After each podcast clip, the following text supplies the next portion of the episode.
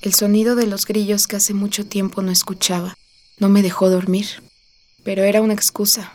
Yo estaba muy ansiosa y con mucho miedo por mi futuro. Mi mamá dormía en una cama al lado mío.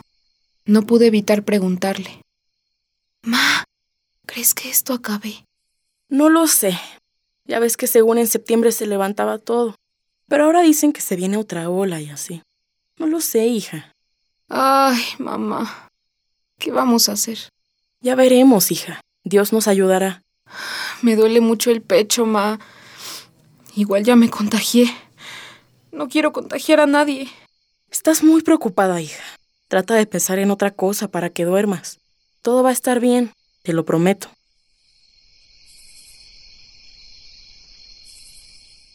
Yo sabía que mi mamá estaba más preocupada que yo, pero se hacía la fuerte para no angustiarnos.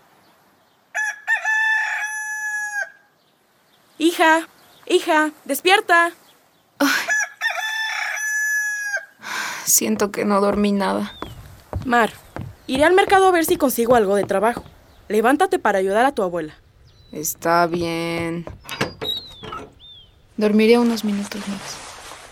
Hija, ya vente a desayunar. Voy, abue. La cocina de mi abuela era un poco grande, con cacerolas de barro colgadas en la pared y un anafre que ya no se usaba. Tenían un mueble de madera donde guardaban vasos decorados con flores rojas. La cocina era fría cuando no estaba ella. Ahora sé que era la más cálida en la que había estado. Te hice unos huevitos estrellados con frijoles. ¿Y tu atole de maíz? ¡Ay, qué delicioso! Ya ni me acordaba. Es para que ya no te me achicopales. Siempre ha habido tiempos difíciles, mija, y siempre hemos podido sobrellevarlos. Ay, pero no en mi plena juventud, abue. Yo ya me podía pagar mis salidas y mis viajes. Ay, mija. Yo a tu edad ya estaba cuidando a los pollos y a tres hijos. Eran otros tiempos. Ahora nosotras podemos salir más y hasta vivir solas.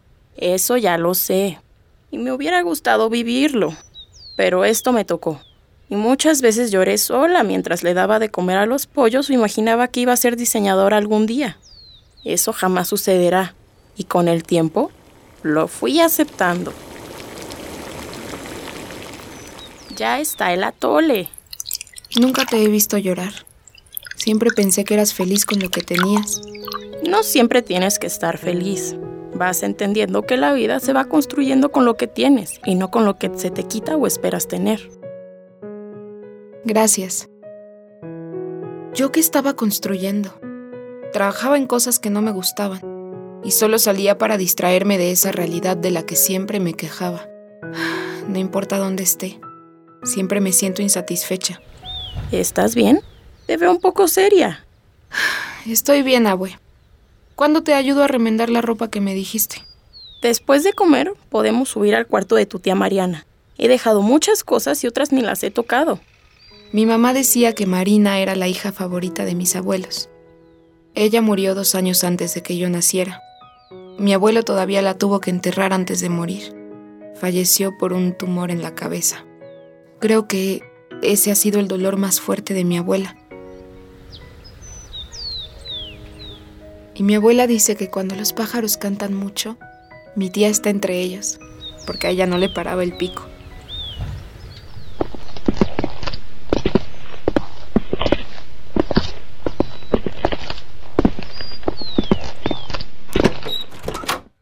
El cuarto de mi tía había sido mi lugar favorito desde hace años. Había una máquina de coser que cuando era niña la usaba como carro, caja de supermercado, mesa y más cosas que mi imaginación tenía. El cuarto seguía igual, con su cama individual en el centro y su edredón color crema lleno de rosas. Un ropero con la ropa de mi tía que mi abuela conservaba en bolsas para protegerla. Aquí también dejo algunas cosas que voy a reparar. Luego también reparo la ropa de algunas vecinas. Y me dan unos pesos. ¿Y qué haces con la ropa de mi tía? ¿La conservarás siempre ahí? Ya lo había pensado antes. Y tú me lo reafirmaste de un tiempo acá. He pensado que no necesito conservar su ropa para tenerla cerca. Quizá, mija, si ves dentro encuentras algo que te guste, aunque es ropa algo vieja. Ay, abue. Lo de hoy es lo antiguo, lo vintage. Muchas chicas en los bazares buscan ropa antigua y luego la venden. Pues quizás podemos arreglarla y venderla. Sí, puede ser una buena idea. Mira qué bonito vestido blanco. Ay, pero tiene un agujero en el pecho. Remiéndalo, hija. Tengo todavía muchos hilos. Aquí hay uno de color rosa. ¿Pero se va a ver?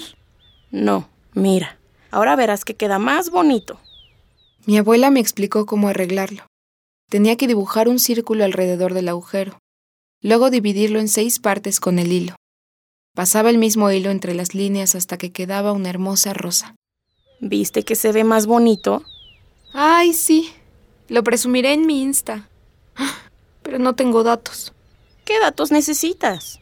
No, abue. Necesito internet para conectarme a mis redes sociales.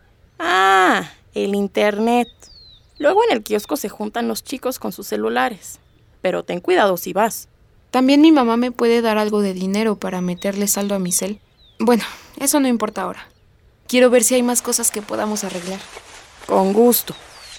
Me gustaba tanto darle otra oportunidad a ese vestido, que hace años había usado una mujer risueña, que me hacía pensar que yo también me daba otra oportunidad. Si los objetos sintieran, estoy segura que el vestido también se hubiera ilusionado conmigo.